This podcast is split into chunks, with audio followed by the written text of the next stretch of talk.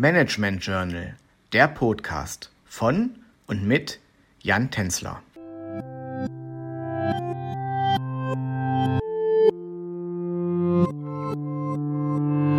Hallo und herzlich willkommen zu unserer zehnten Podcast-Folge Herausforderungen und Besonderheiten von Familienunternehmen. In den vergangenen Folgen haben wir uns intensiv mit den Eigenschaften von Familienunternehmen auseinandergesetzt. Wir haben unterschiedliche Definitionen kennengelernt und mit dem Drei-Kreise-Modell sowie dem Vier-Achsen-Modell verschiedene Konstrukte vorgestellt, die uns helfen, die Besonderheiten von Familienunternehmen besser zu verstehen.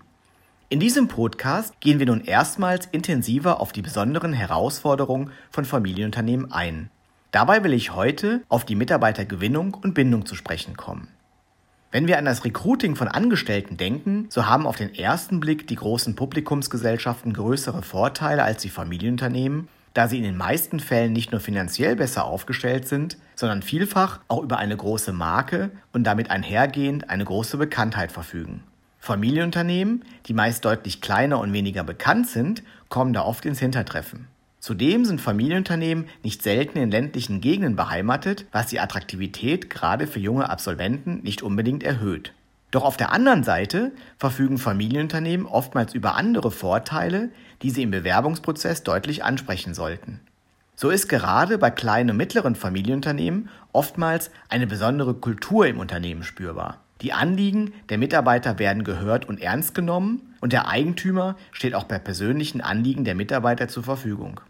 Bei kleinen und mittleren Familienunternehmen ist darüber hinaus oftmals die Hierarchie flacher und der Gestaltungsspielraum für die Angestellten ist nicht selten höher als bei den großen Nichtfamilienunternehmen. Letztlich spielt das Thema Nachhaltigkeit bei kleinen und mittleren Familienunternehmen in vielen Fällen eine große Rolle, da es direkt vom Eigentümer vorangetrieben wird.